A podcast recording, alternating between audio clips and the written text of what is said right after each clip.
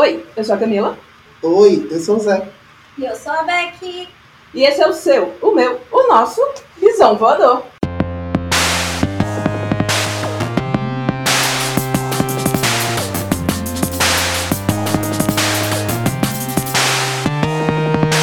Uhul! Viu como é pra começar as coisas, Rebeca? Tu fica pulando.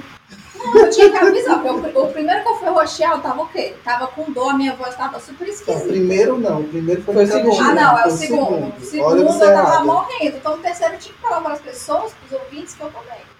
Sobrevivi. É que eu arranquei os sisos. Aí quando eu vim gravar, eu tava toda inchada, assim, né? Você conseguia abrir a boca. É isso. Mas a gente está aqui continuando o nosso projeto é, LGBTQ+, Vidas Além do Abuso. Ele é um projeto fomentado pelo recurso da Lei 14017-2020, da Lei Altemir Blanc, por meio da Secretaria Municipal da Cultura de Fortaleza. E como vocês sabem, a gente não está aqui sozinho, a gente tem convidado, no caso uma convidada, por favor, se apresente. Oi, gente, meu nome é Melina, eu tenho 27 anos, sou arquiteta urbanista e tô aqui junto com os meninos pra gente estar montando aqui esse episódio. E é isso. É isso, gente. Mas a gente está aqui para falar sobre as nossas vivências LGBT. E a primeira pergunta que eu quero te fazer, menina, é como é que foi que você se descobriu parte da comunidade? Como é que foi esse processo? Pronto, gente, eu acho que isso remete, assim, acho que um cenário bem comum, que era aquela coisa assim que a gente já sentiu sinais desde criança. Mas eu tenho, assim, um momento que é o momento que é mais marcante, assim, na- nas minhas memórias de quando eu vou lembrar, assim, de qual foi o momento, sabe? De eu devia ter, assim, uns oito anos. E era uma feira de ciências do colégio e eu tava numa partezinha que a gente ficava mexendo, mostrando quais eram os componentes de computador e tudo. E, chegava um certo momento que a gente podia andar pela, pela feira de ciência para ver o trabalho dos outros coleguinhas. Aí nisso devia ter, assim, um- uma bancada de exposição de, um- umas meninas, elas deviam ter, assim, uns três anos a mais do que eu. Óbvio que eu, criança, não entendia nada em relação, assim, à atração, não era isso, mas quando eu cheguei na bancada delas, eu passei a, a admirar tanto. Eu me lembro que eu fiquei. Elas estavam com aqueles. Acho que é sal, sal, salveiro que chamam. Das formiguinhas, sabe? Tipo, como se fosse um formigueirinho. o primeiro. E elas estavam explicando aquilo ali, e eu me lembro que aquilo me deu uma admiração tão grande, tipo assim, eu, eu tava admirando muito, sabe? Tipo, mas eu era criança, eu não entendia o que, que era aquilo dali, mas foi um negócio que eu fiquei, gente, né, aquilo me marcou, sabe? Assim, porque eu tava admirando tanto ela que eu não voltei mais pra minha bancada, eu fiquei lá. Ficou. Foi, entendeu? Tipo, eu fiquei lá, A- Aquela crush que Eu tipo, vi. você não sai, mas é tipo, meu Eu vi ela apresentando pra todos, sempre. E, tipo, mas era questão de admiração, aquela coisa assim, não, não tinha nada assim sexual, Deus me defenda, era criança. Então aí chegou na fase da minha pré-adolescência, né, assim, pré-adolescência pro começo da adolescência também, e eu vivi uma fase assim muito conturbada internamente.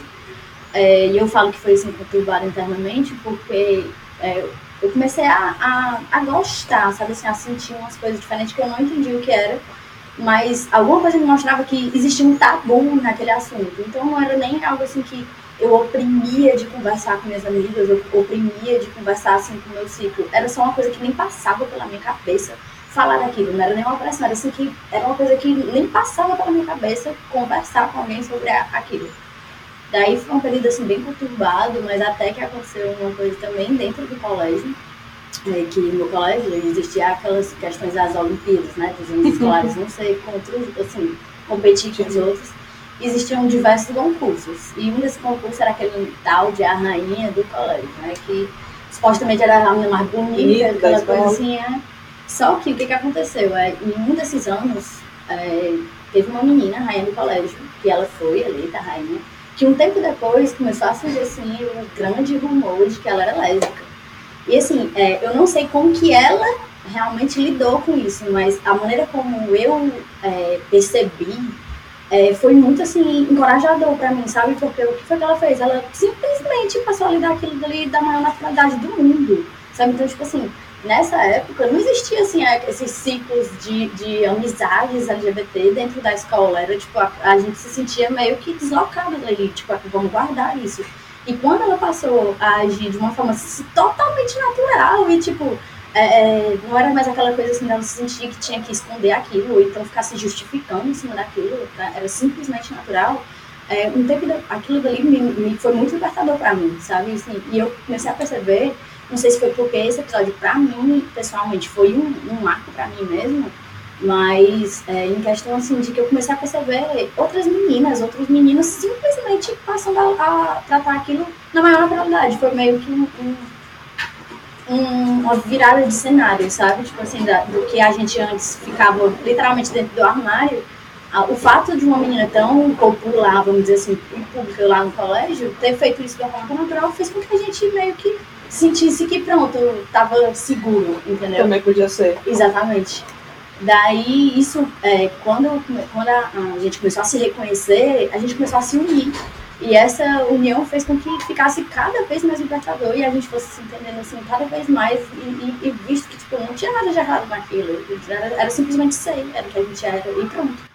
E quando eu tinha 16 anos, 16, 17 anos mais ou menos, é, eu fiquei com uma menina. Não foi a primeira vez, mas foi a primeira vez assim que eu tava realmente ficando com uma menina sem estar me confundindo, sem estar confundindo ninguém. Era aquela coisa assim que simplesmente era e foi extremamente libertador de novo. Foi outra virada que teve assim na minha vida. E a partir dali foi quando eu realmente, é, tá, eu sou lésbica e tudo isso trouxe assim uma, uma facilidade muito maior, sabe assim, pra, de mim com eu mesma e também da minha relação assim com de mim para a sociedade, vamos dizer assim, sabe? Foi bem, foi bem assim, né? Tá, tu fala dessa sua questão de relação com a sociedade. Uhum. Como é que foi esse impacto? Tipo, tu saiu do armário, tu saiu pros teus amigos, tu saiu pra tua família. Como é que foi ser? Uhum, Pronto, dentro da minha família é, foi muito, muito, muito simples, sabe? Foi tipo, a minha mãe é incrível. E assim, ela foi incrível desde a primeira vez que eu falei pra ela, porque tinha aquelas coisas assim de rumor do colégio e tudo e tal, mas tipo, e desde essa época ela nunca fez grande caso. Eu acho que ela ficou mais esperando o meu momento de chegar pra conversar sobre isso com ela, é, porque a gente tem uma relação bem próxima. E quando chegou esse momento de eu mesmo chegar e falar pra ela, a mãe foi, tipo, muito acolhedora, sabe? Tipo, muito demais. Eu acho que eu nem esperava que fosse diferente sendo dela, entendeu? E isso foi, assim, muito importante pra mim, porque eu acho que tanto se eu não tivesse tido o apoio da minha mãe, como se eu também não tivesse me, me entendido ali no momento certo da minha vida no- na escola, no colégio, dentro de casa também, eu acho que esse processo eh, poderia ter sido completamente diferente, poderia ter sido realmente um processo muito doloroso, um processo muito complicado. E a minha mãe, principalmente minha mãe, fez com que isso fosse muito simples. E tanto dentro da minha casa, foi simples, como também na minha família no geral. E nenhuma vez eu precisei chegar na minha família para se fazer um anúncio disso, sabe? Tipo, anunciar isso. Simplesmente foi introduzido eh, quando eu namorei eh, minha primeira namorada mesmo, assim ela já passou a ser de dentro da minha família, sabe? Tipo, a gente não tá mais junto, mas ela é uma pessoa muito de dentro da minha casa até hoje. A gente tem uma amizade muito boa. Minha mãe tem ela assim como uma filha, sabe? Então, é, e isso da minha mãe, inclusive, passou a espelhar para os meus amigos. Porque quando é, tinha casos assim de amigos da minha irmã também, que já não tinham essa mesma receptividade dentro da família, a minha mãe trazia eles, entendeu? Então, tipo, eram amigos da minha irmã gays, é, que eles vinham passar Natal lá em casa, sabe? Assim, então, tipo, era, era aquela coisa assim da minha mãe abraçar todo mundo mesmo. E eu, eu vi e aprendi muito disso com ela. E isso me deu muita coragem, sabe? Tipo, porque se eu tinha um apoio da minha mãe, se eu tinha um apoio dentro de casa, eu acho que eu tinha muito mais segurança e liberdade para fazer isso fora.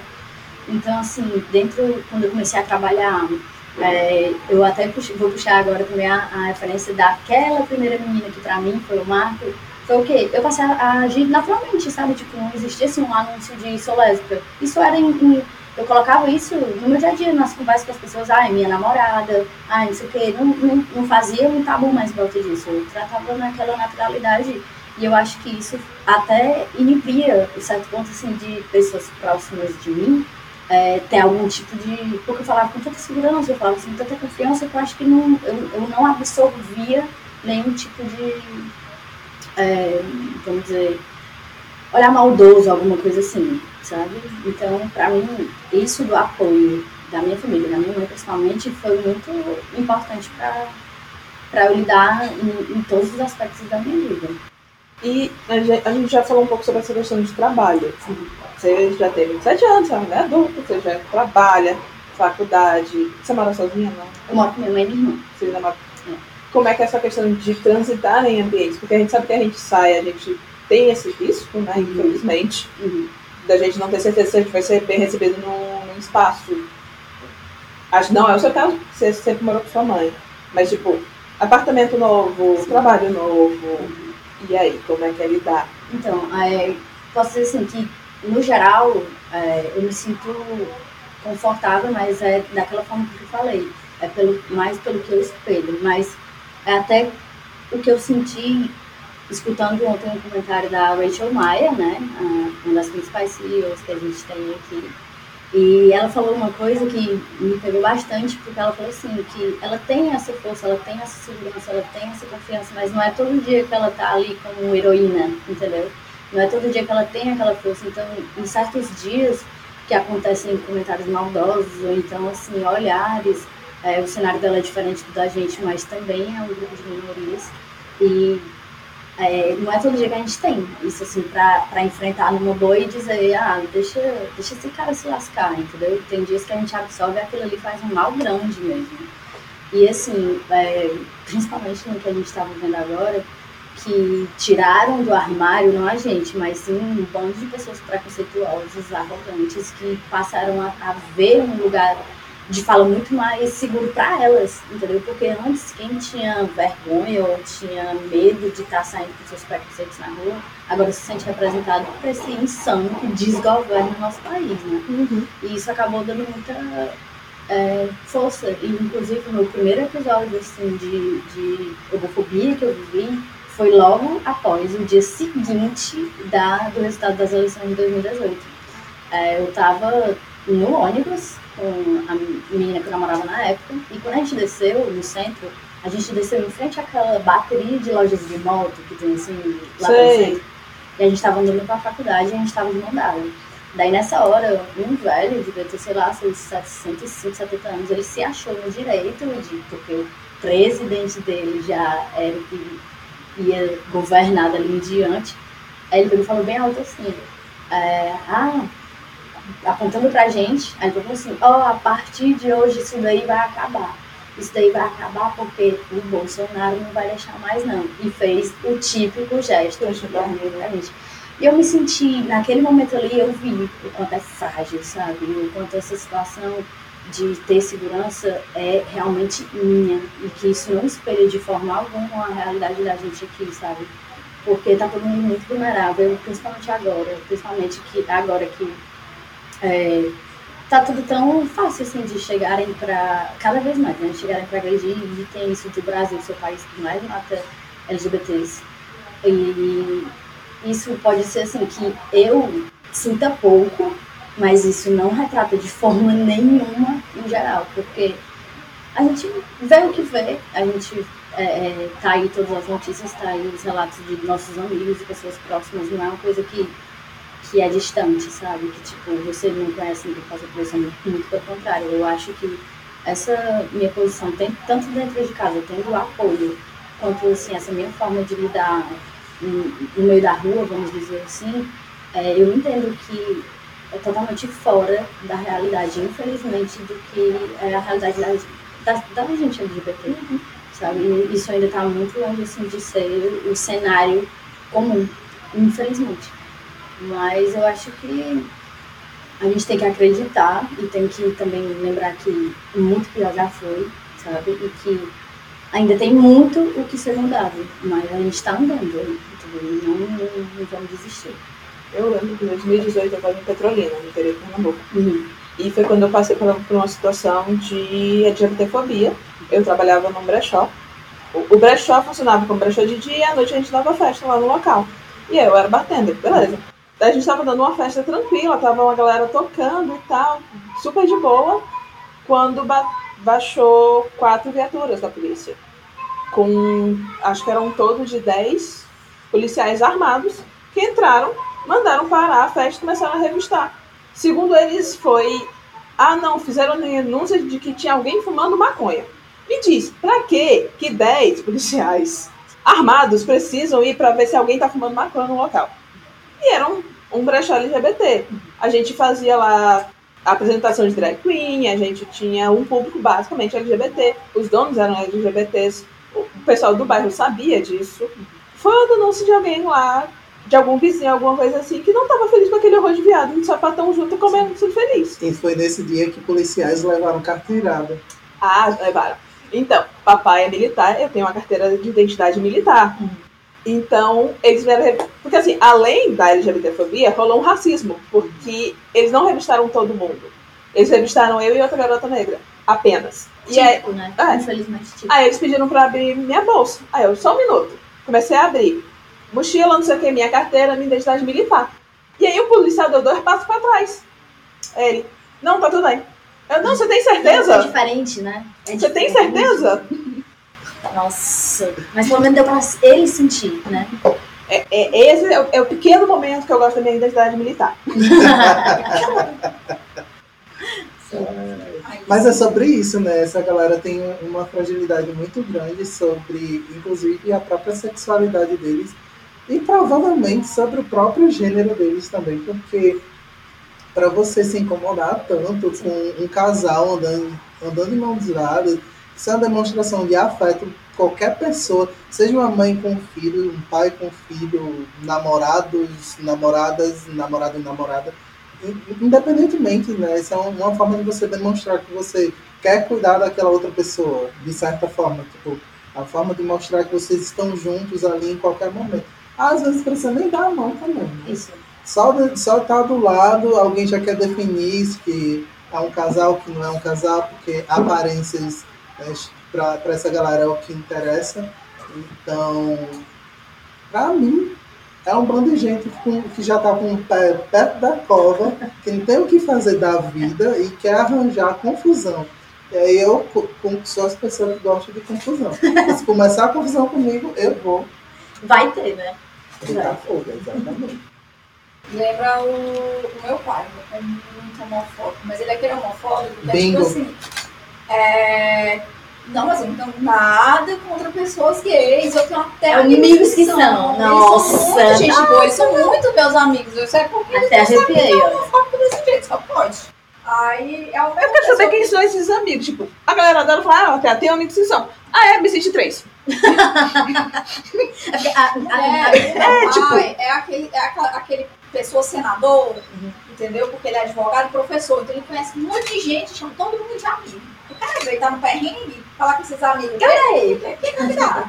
E aí ele veio dizer, tipo, não, porque esse pessoal gay, não sei o que, quer todos os direitos pra eles. Eles querem mais direitos do que a gente. Eu, Aham, Tipo, mais direitos. Por exemplo, casar, né? Gente hétero não pode casar. Aí os gays querem. É um plus. Poxa, teve uma vez que eu- uma, tava aquela turma de terceiro ano reunida, pós terceiro ano, a gente já tinha uns 20 anos. E a gente tava conversando e nessa época minha amiga tava. Minha, minha única amiga hétero do terceiro ano, porque assim, de uma turma de 60, ficou uma. O resto tudo foi pro vale. E aí a gente tava conversando e tal, ela, ah, não, e foi bem na época da legalização, se legaliza, se não legaliza, eu não sei pra que, que vocês querem legalizar o, o casamento. Eu, porque é um direito?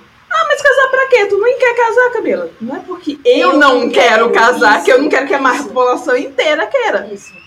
Não é sobre isso. Se você sair daqui agora, pegar o primeiro cara que passar na rua e for no cartório, você casa. É sobre isso, gente. É, É pra ser é- justo. Isso, eu acho que é porque não é uma experiência individual, tá entendendo? Tipo, tu não vai estar retratando ali. Até agora, pra puxar outro ponto, é, é política, entendeu? Uhum. E a política não é feita pra ti. A política não é feita pra mim.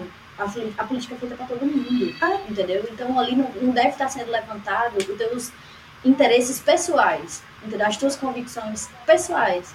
Então eu acho que é, é, é exatamente sobre isso. É, é esse tipo de questionamento. Ah, mas tu não quer isso. Tá, eu não quero, mas mundo, Tem aquele um- quer, aquela quer, ele quer. Sabe, tipo, não, não, não é sobre o teu individual. É sobre o coletivo mesmo. O único lance, é, pra você que ainda não entende essas coisas de casamento, lá, lá, lá, lá, lá, lá, o único lance é que, tipo, como na Constituição se prevê o casamento entre um homem e uma mulher, não se prevê um casamento entre pessoas, né, se precisou escrever né, um, um adendo para a lei para que você pudesse passar por cima desse detalhe em que o casamento entre homem e uma mulher aqui no, no Brasil, né? É, Tipo, nos Estados Unidos foi muito fácil transformar é, o casamento entre pessoas de mesmo gênero com, muito mais rápido e obrigatório para todas as cidades, estados, porque é justamente nesse detalhe, entre duas pessoas o casamento. Aqui definia quem eram essas pessoas. Então, o STF teve que redigir algo para que existe essa diferença, né? Tanto no, no, na união estável quanto no casamento. Aí você vai olhar ali, segundo o artigo fulano de tal, da lei fulana de tal do ano de 2013. Que é aí que é que libera o casamento justamente para que tipo, tenha esse respaldo né, para que você passe pelo que está escrito lá na Constituição.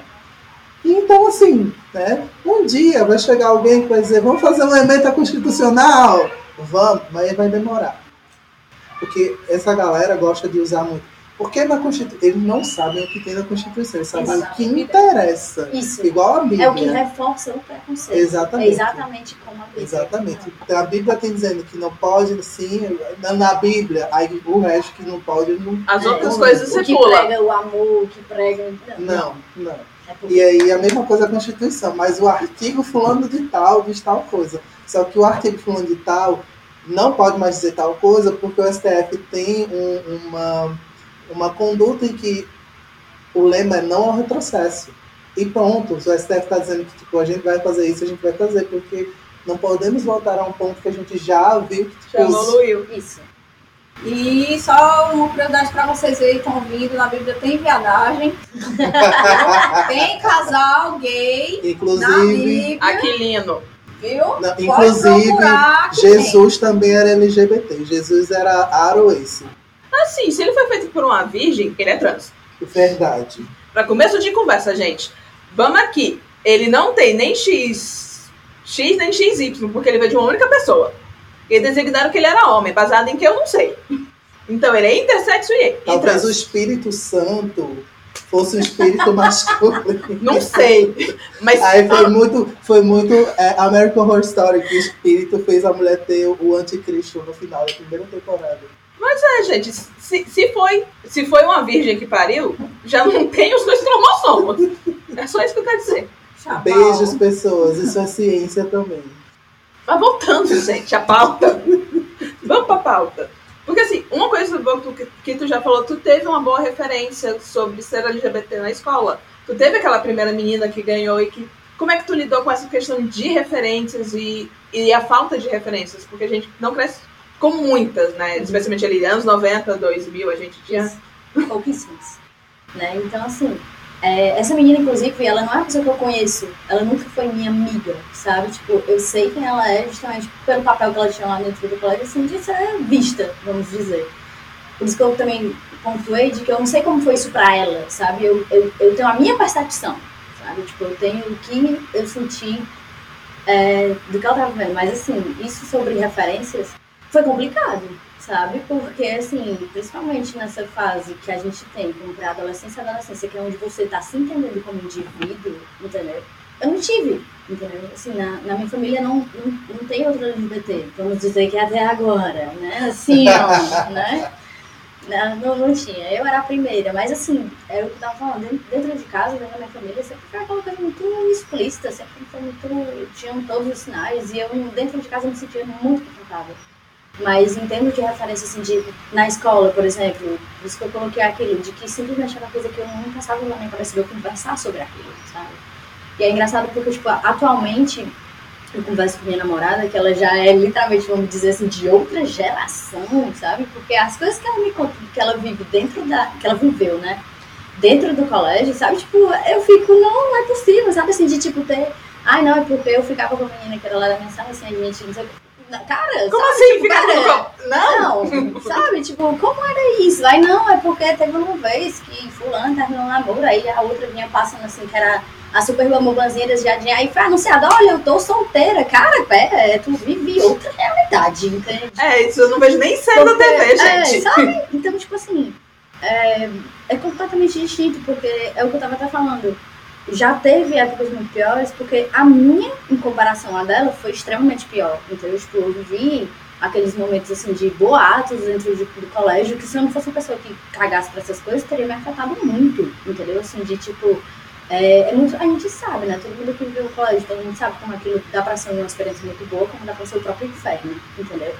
Então, assim, como até o momento ali do meu, sei lá, primeiro, segundo ano, eu não tinha, assim, um, eu tinha ótimos amigos, mas eu não me sentia à vontade pra falar sobre isso, porque eu literalmente não, era uma coisa que não passava pela minha cabeça e eu só passei a me sentir liberta quando todo mundo naturalizou, sabe assim, que ficou todo mundo assim, né? Tipo, Aquela bolha. sentir- é, isso, boa. Aquela bolha naturalizou e foi vindo outras bolinhas, bolinhas, bolinhas, bolinhas, bolinhas, e a gente se uniu, entendeu? Então, tipo, cada um se ajudou. Então, assim, na minha, é, na minha pré-adolescência, pré-adolescência, adolescência, não, não tinha referência, sabe? Tipo, não é como a gente vê hoje em dia, assim, que é tão fácil o acesso também a isso, sabe? Tipo, um, um podcast desse, entendeu? Um podcast aqui que vocês estão desenvolvendo, eu acho que se eu tivesse escutado, se eu tivesse é, tido acesso à informação que a gente tem hoje, assim, eu ia ver que não, não existia nada de errado, entendeu? Tipo, não existia é, necessidade de se ter um tabu em volta disso, sabe? Porque é o acolhimento, entendeu? É a forma como que, como que a gente se sente acolhido por, em todo, todo lugar a gente ser representado. Por isso que também uma coisa que a gente tem que prezar muito é de estar em todos os lugares, sabe? De cada um no seu tempo, porque a gente sabe que cada um tem o seu momento, mas assim, de não deixa de fazer nada não, sabe? De, de se permite estar lá. E se for para incomodar, incomoda, entendeu? Porque isso tem que mudar, sabe? Isso tem que continuar mudando e mudando e mudando pra gente poder, nas gerações mais lá pra frente, porque o salto que teve, eu, eu formei meu terceiro ano em 2010. Ah, eu tenho, vou fazer 28, a minha namorada tem 20. Então, tipo, nesse intervalo do que ela, do que ela formou no terceiro ano pro que eu formei, o abismo é enorme, entendeu? Uhum. Tipo, é, é, em- falando assim, em prol do que de reconhecimento lá de colégio, de, de ter um ambiente melhor em termos assim de se ver em outras pessoas, é, o dela melhorou muito mais do que o meu, sabe? Tipo, muito. Mas isso também não quer dizer que o colégio deixou de ser um inferno por isso, entendeu? De, de forma alguma, sabe? Eu acho que só passou a ser uma coisa que você pelo menos pode dar as mãos aqui e dizer, ó, a gente tá junto para ir contra aqueles 300 ali que tá vindo é, no bullying, entendeu? Tipo, no, na, pra encher nosso saco. Mas então, agora a gente vai falar. Tu tem uma boa relação com a tua família. Sim. Mas existe o caso de todo LGBT, a gente sabe que a gente tem uma segunda família, porque existe algumas coisas de a gente não consegue conversar, pois são questões de sexualidade, não se sente confortável, não se sente que a pessoa vai entender. Tu tem essa relação de ter uma segunda família, aquela família LGBT, aquela família escolhida?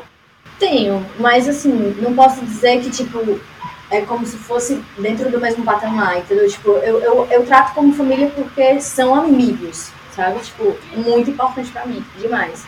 Mas é engraçado que no meu caso, tipo assim, a gente não tem, eu não, eu, não tenho literalmente o meu bando, entendeu? Eu tenho pessoas. Essa pessoa desse ciclo aqui, essa pessoa desse ciclo aqui, desse ciclo aqui. E assim vai. E tipo, nisso eu formo o meu bando, entendeu? Mas não é um bando que, tá, que é do mesmo ciclo, entende? Tipo assim, eu, eu costumo falar, inclusive, é, eu também tenho uma dessas pessoas que é do ciclo, que ela é hétero, sabe? Só que, tipo, eu enxergo eles, é, me sinto muito bem acolhida, sabe? Assim, porque, tipo, eu não vou mentir, eu sou uma pessoa meio extremista, assim, de dizer, ai, que saco desse mundo, desse mundo assim, hétero, entendeu? Tipo, eu não tenho muita paciência, não, sabe? Então, tipo assim, se for pra dizer da, da forma assim, bem, são meus dois alecrim dourados, entendeu? Eles dois, assim, pra mim, e a gente destoa em pensamentos, assim, que é daqui pra cá, mas quando se trata da nossa amizade, assim, do nosso entendimento, da forma com que, ele, com que eu me sinto com eles, é, parece assim que gente- não, não existe outro ponto, não existe divergências, grandes divergências, sabe? Mas eu tenho, tipo, minhas pessoas, minhas amigas, é, principalmente Luísa, entendeu? Porque, assim, Luísa é de uma importância pra mim, assim, ímpar. Mas, assim, de, do, do bando mesmo, assim, de dizer, nossa, aquela turma ali é minha segunda família, não. Mas, tipo, eu- esses que eu estou mencionando, eles são família pra mim, entendeu? Mas não...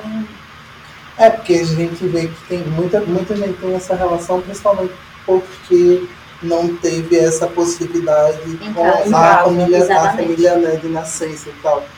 E aí, por exemplo, É, Camila, Rebeca. Rebeca não foi esse Natal lá pra casa. Não, a Rebeca nunca vai. tipo, A Rebeca é aquele parente que a gente chama e nunca aparece. Ei, eu tava com crise de fibromialgia. Todo ano é um, no- é um novo motivo. Todo ano é um novo motivo, Rebeca. Eu não tenho culpa. Dizia que eu ia lá com a maca que levava pra lá e socava ainda falei. rapanada direto na tua boca. Não, dizia que era pra te buscar. Porque tu só dissesse, vou, tomei diazepam. E. E nunca mais voltou. A gente foi saber dela dias depois. Eu tava deitada na cama, sofrendo. Mas enfim, todo lugar que eu vou, né, eu procuro ter esse- essa relação de família. Eu precisei, né, ter esse, essa relação, criar esse tipo de laço, porque você sente falta. Isso, né? com certeza. É, é muito bonito quando tu fala da tua mãe, porque a gente percebe mesmo que essa relação é muito forte. E aí a gente sente esse, esse tipo de falta. Daí, como é que a gente faz isso? A gente tem que criar a família. Tipo, eu casei, aí a minha sogra faz parte da minha família hoje em dia. Aí a minha sogra agora tem um, um boy lá, tipo, que vive na serra. Considero ele também família agora. Uhum. Tipo, e aí vou, vou criando esses laços, esses laços.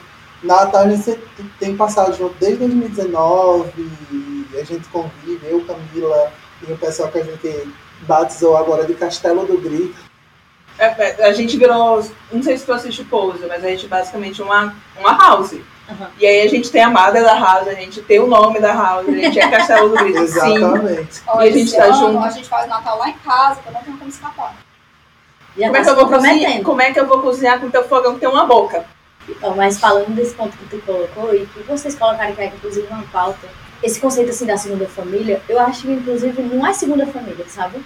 É família. É família. É família. Entendeu? É família. Porque esse negócio assim de família de sangue, do laço sanguíneo, gente, isso é balela. Entendeu? Sim, Isso é, é balela e isso, inclusive, reforça com que a gente tenha que aceitar coisas de dentro de casa de quem é lá, sabe? Porque é teu tio, ah, porque é o teu pai, ah, porque é teu irmão. Não, caralho, sabe? Tipo, não, não, existe isso, entendeu? É eu, por porque- exemplo, das vezes que eu mandei meu pai tomar no. Tá entendendo, sabe? Porque, tipo assim, não, não importa o que que. Ó, o que eu tenho assim de, de, de relação com minha mãe, que vocês também já perceberam que é porque é muito forte mesmo.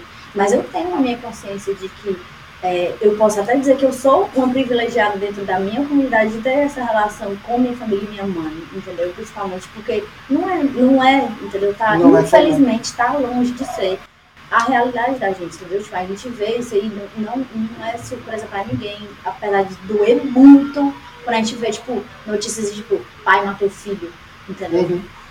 Sabe, assim, de mãe abandonou o filho, ai, teve que sair de casa. Isso, isso, infelizmente, é o comum, entendeu? Então, assim, se tu não tá bem dentro da tua família, e se isso tá ali, tá sendo tóxico pra ti, se, tá, se aquilo dali tá te machucando, tu vai ter outra, entendeu? Tu vai encontrar pessoas que tu vai formar tua família, e não tua segunda família, não assim, tipo, mas tua família escolhida, que é esse termo assim, sabe? E tem até um- uma conversa recente com o crush. O crush virou pra mim, que tava falando, né? Tipo, ah, não, porque eu perdi minha família, não sei o quê, e aí eu tive que construir uma família nova e tal. Aí ele virou pra mim e fez, bebê, você não perdeu a família, é todo parente. A sua família é essa que tá aí junto de você. Pronto, Essa é sobre isto, Isso. é sobre palmas. isto. É, exatamente. E aproveitando que nós já estamos meio que nesse tópico, que é meio que saúde mental, como é que é essa relação. Você tem uma vida aparentemente bem saudável, bem tranquila. Mas como é que tá a sua saúde mental? Porque a gente sabe que ser LGBT não é exatamente a coisa mais fácil. O Brasil não está favorecendo a saúde mental de Não, ninguém. E a pandemia complicou bastante E a coisa. pandemia piorou tudo de uma vez. Então como é que tá sendo? Eu quero que isso saia. Porque isso aqui é a saúde mental dos brasileiros. Entendeu? É isto. Ai, rindo de nervoso. Mas- O Gente. desespero, mano. É, eu acho que qualquer resposta, assim, que não seja, no mínimo, a saúde mental num estado de preocupada, sabe?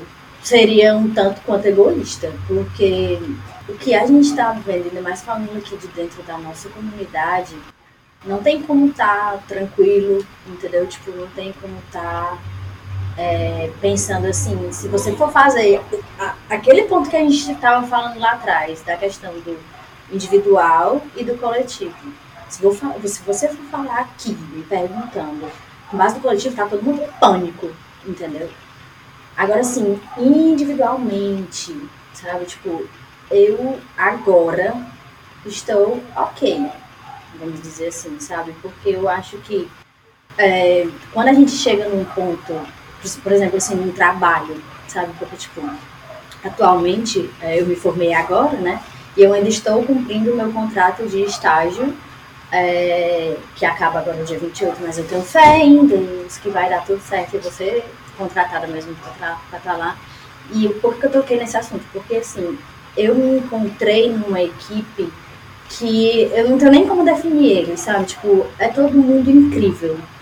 Assim, é, a gente não é. Não, não somos aqueles robôs, não somos aqueles. A gente trabalha muito, a gente se estressa muito, mas é todo mundo junto e um vai aliviando o outro. Entendeu? Então, tipo assim, pra gente LGBT, quando a gente se encontra dentro de uma equipe dessa, a gente quer ficar ali porque a gente se sente confortável, a gente se sente seguro, entendeu? Então, tipo assim, agora, nesse momento, é, em termos de fora de casa, porque dentro eu tô bem, mas, tipo, de termos de fora de casa, é, no meu trabalho, que é uma coisa que tem que estar tá saudável, eu tô ótima, entendeu? Assim, porque eu me sinto muito bem lá dentro com eles, sabe? De, tipo, não tem nenhum tipo de... Eu nunca, nunca, nunca senti da minha equipe nenhum tipo de diferenciação, nenhum tipo, assim, de gastura de dizer assim, ai, fez um comentário, não, da minha equipe imediata, não, óbvio que dentro do, eu trabalho no, órgão da prefeitura. Então, assim, dentro desses lugares, como todo lugar, vai ter, mas eu tô dizendo assim, ali com eles eu me sinto muito acolhida, muito bem, sabe? Então, assim, é, dentro de casa eu tô bem, no trabalho eu tô bem, agora pro mundo, pensando assim, tudo, claro que é extremamente preocupante, sabe? Tipo, eu coloquei, assim, esse ponto de estar tá bem no, onde eu passo mais tempo fora de casa que na casa de trabalho, porque pra gente o trabalho, inclusive, pode ser e é, e muitas vezes, um desafio muito grande. Então, assim, ser mulher, ser lésbica, já, já é um ponto de, hum, mais ainda, sabe? Então, assim, com eles não. Com eles eu me sinto completamente, assim, muito, muito bem. Já tive outro estágio que fui muito feliz nele, mas eu tô com cabelo curto há uns dois, três anos, vai fazer três anos agora. Mas, tipo, eu estagiei dois anos em um banco público e todo mundo sabia de mim e tal, mas eu não me sentia confortável pra, tipo, falar.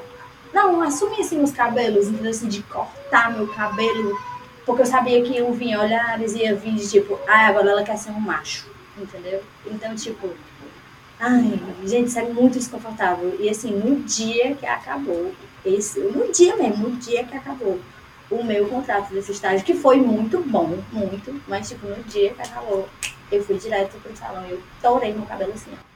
Passa aí a dois. Vai, vum, entendeu? Então, tipo assim, por isso que quando você tocou no ponto de saúde mental, eu, eu, eu, frisei essa parte do trabalho, porque faz parte, sabe? Eu acho que, que tá muito ligada ao que a gente tem dentro de casa e onde a gente passa mais tempo fora. Se não existir um, um equilíbrio nisso, a gente não vai estar tá bem. Uma coisa que a gente quase não falou nesse episódio foi sobre essa questão da quarentena, nossa saúde mental. Porque assim, o LGBT ficou preso em casa. Ficou preso em casa. Que pode ser um pânico. Pode ser um pânico. Pode ser um grande desespero, assim. Inclusive, várias pessoas, eu, eu vi um aumento na quarentena, por exemplo, no Twitter, de pedidos de socorro da comunidade LGBT. Eu vi que aumentou. Sempre tinha um aqui, um acolá e tal. Mas quarentena Sim. aumentou assim, pedido de socorro de gente sendo expulsa de casa, gente que apanhou em casa, sabe? Porque os pais perceberam e tudo mais. Sabe, eu tenho um amigo que ele vive escondido, assim, apavorado. Eu tava quase tipo, vem aqui pra casa. Porque eu fiquei com muito medo, muito medo por ele. Porque realmente é uma situação bem complicada a dele. É, tipo, bem complicada mesmo. E acho que o primeiro mês dele foi assim, dificílimo.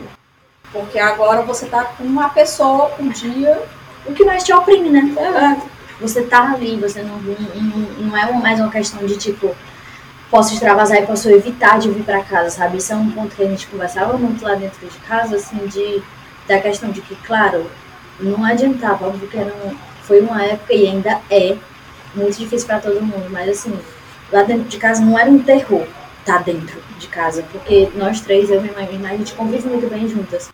Mas eu vi muitas amigas minhas, sabe? Assim, de tipo, cara, tá num ponto assim de colapso já, eu e minha mãe, entendeu? Tipo, eu e meus irmãos, eu e meu pai, de, assim, de, de ser ponto de colapso mesmo, sabe? Sim. E a pessoa não tem, não, não, não, não tem condição. Gente, é, outra coisa que também vale para dizer assim é que em relação a essa pressão que é exercida na gente, assim, sobre essa coisa de, ah, sair de casa, bater todo mundo, eu acho que quem faz isso não tem, assim, realmente noção do que envolve sair de, casa, entendeu? De tipo, da, de você ter condição de manter uma casa, de você ter condição de você se manter. Então, muitas vezes não é uma questão de escolha, tu não tá ali porque tu quer, tu tá ali porque é o jeito.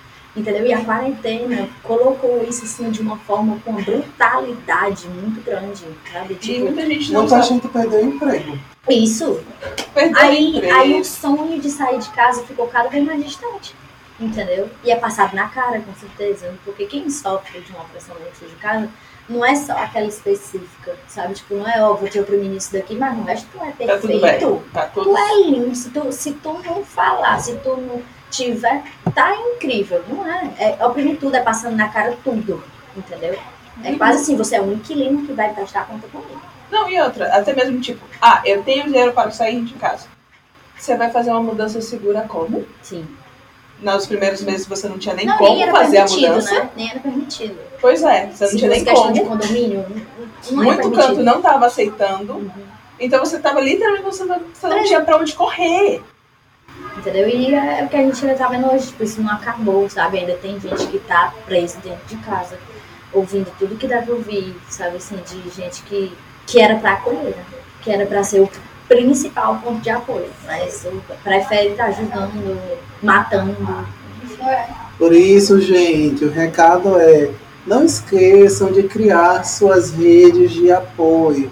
Aquele seu amiguinho, aquela sua amiguinha, sua amiguinha, as pessoas que você sabe que vão lhe apoiar. Não é assim, meu amigo de ir pra balada, não. Isso. É aquela pessoa que realmente você sabe que vai estar ali para lhe amparar.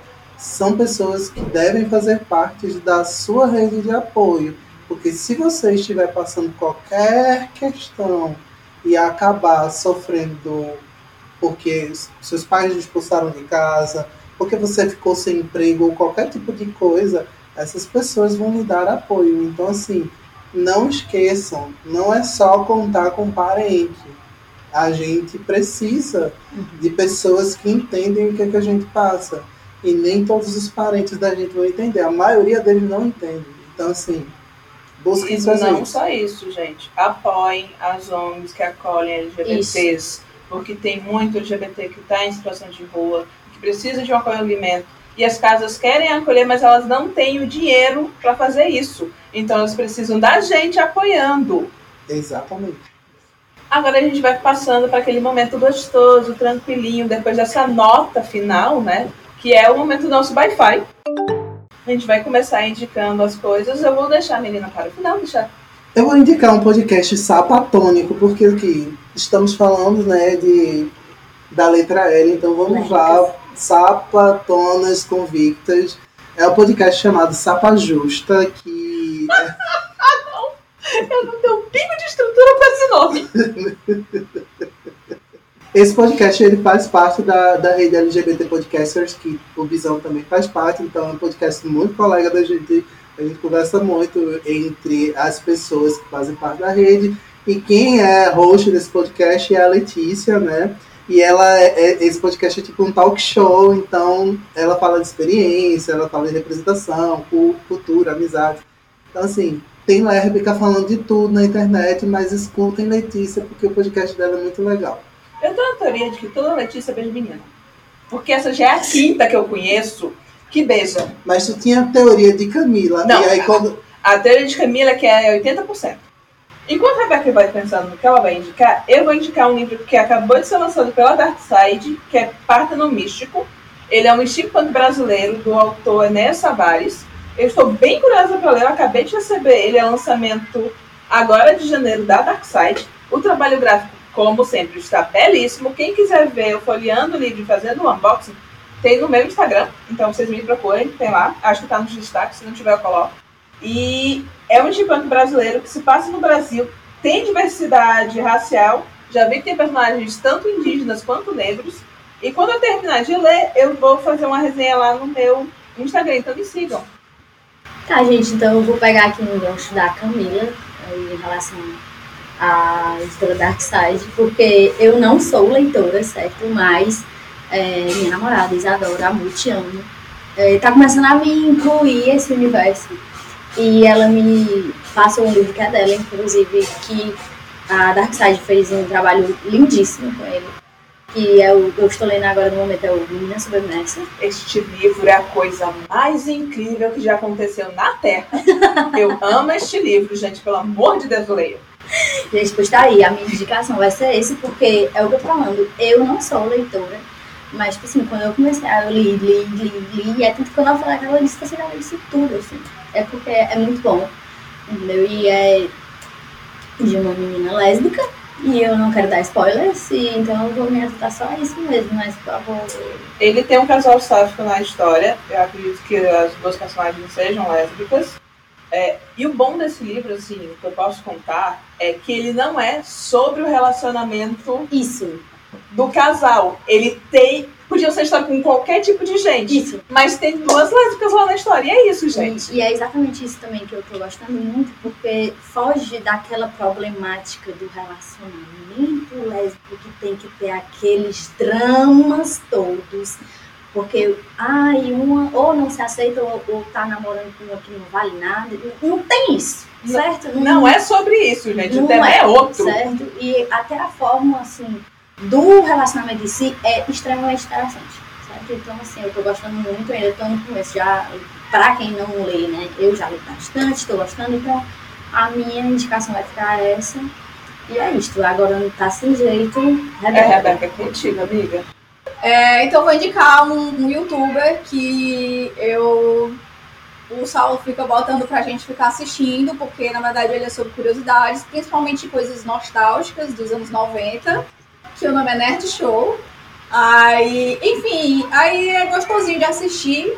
Você lembra de algumas coisas da sua infância. Assim, é, é meio tosco assim quando ele fica dizendo, ah, eu era pobre, mas eu tinha isso, isso, isso. Meu, se você tinha uma casa nos anos 90, você não é pobre. Pronto, eu tenho uma segunda indicação. Eu já, já foi indicada aqui, mas é porque vai sair a segunda edição de Fish Eye, da Camille Girão, certo? Eu revisei o livro, tá incrível, porque ela fez acréscimos e acrescentou regionalismos, que antes a pessoa que fez a leitura sensível cortou. E aí fez, que ela fez muito de mau gosto, entendeu? Ela basicamente podou o livro e não é que o livro seja ruim, é ótimo, mas agora ele tá bem melhor. Entendeu? Inclusive, eu ajudei Cami a inserir mais regionalismo ainda, porque é um livro que se passa em Fortaleza. A gente tem as nossas gírias, e para quem não lembra, Fichar é a história de Ravena Sombra, que é uma moça que é tipo, super popular e que, que importa na vida dela é ser perfeita. E aí, aos 16 anos, ela descobre que tem retinose pigmentar. Ou seja, ela está ficando cega. cega. E aí, ela, a, a vida dela vira de cabeça para baixo e ela vai ter que se redescobrir como gente e as pessoas ao redor dela, entendeu? E o livro é a coisa mais linda e vai sair agora a segunda edição. Se você tem curiosidade pela primeira edição, a Cami ainda tem alguns. Mas eu indico vocês esperarem pela segunda edição, porque a capa tá muito mais linda. A capa foi feita pelo Valdir Marte, que é um artista incrível. Que eu já indiquei num dos primeiros podcasts desse daqui da Visão. Sim, ele é incrível. Ele que fez a capa tá a coisa mais linda. E tem todos esses acréscimos que deixaram a história mais rica e melhor. Então, gente, acho que é isso. A gente está encerrando. Melina, se você quiser deixar suas redes, contato, caso alguém procure, alguém queira um arquiteto. Então, primeiramente, antes de fazer essa promoção, eu queria mesmo agradecer vocês. Foi super, super, super gostoso esse papo. Gostei muito mesmo. E tudo meu é Melina Milério. Eu acho que é fácil de me encontrar. É bem Melina Milério mesmo, uma bolinha amarela. E é isto, gente. Eu sou arquiteta, sou urbanista e that's all. Então, gente, vocês também podem nos encontrar nas redes sociais como Visão Podcast, tanto no Instagram quanto no Twitter. A gente também tem página no Facebook, apesar de ninguém mais usar aquele, aquela plataforma, mas estamos lá. Caso vocês queiram mandar uma mensagem mais longa, uma conversa mais pessoal, alguma coisa desse gênero, não queiram usar o inbox ou direct, vocês podem mandar um e-mail pra gente no bisãopodcast.gmail.com Repetindo, bisãopodcast.gmail.com Gente, é isso. Caso vocês queiram nos encontrar nas nossas redes sociais pessoais, elas vão estar no post tanto do Twitter quanto do Medium. E a gente vai ficando por aqui. Esse é o último episódio da nossa temporada especial. Então agora, infelizmente, o projeto LGBTQ+, Vidas Além do Abuso, se encerra, mas a gente vai estar voltando dentro de algumas semanas, de alguns dias, eu ainda não tenho certeza do nosso calendário, com a segunda temporada do Bisão Valor. Beijo! Beijo. Tchau! Tchau! Tchau, gente.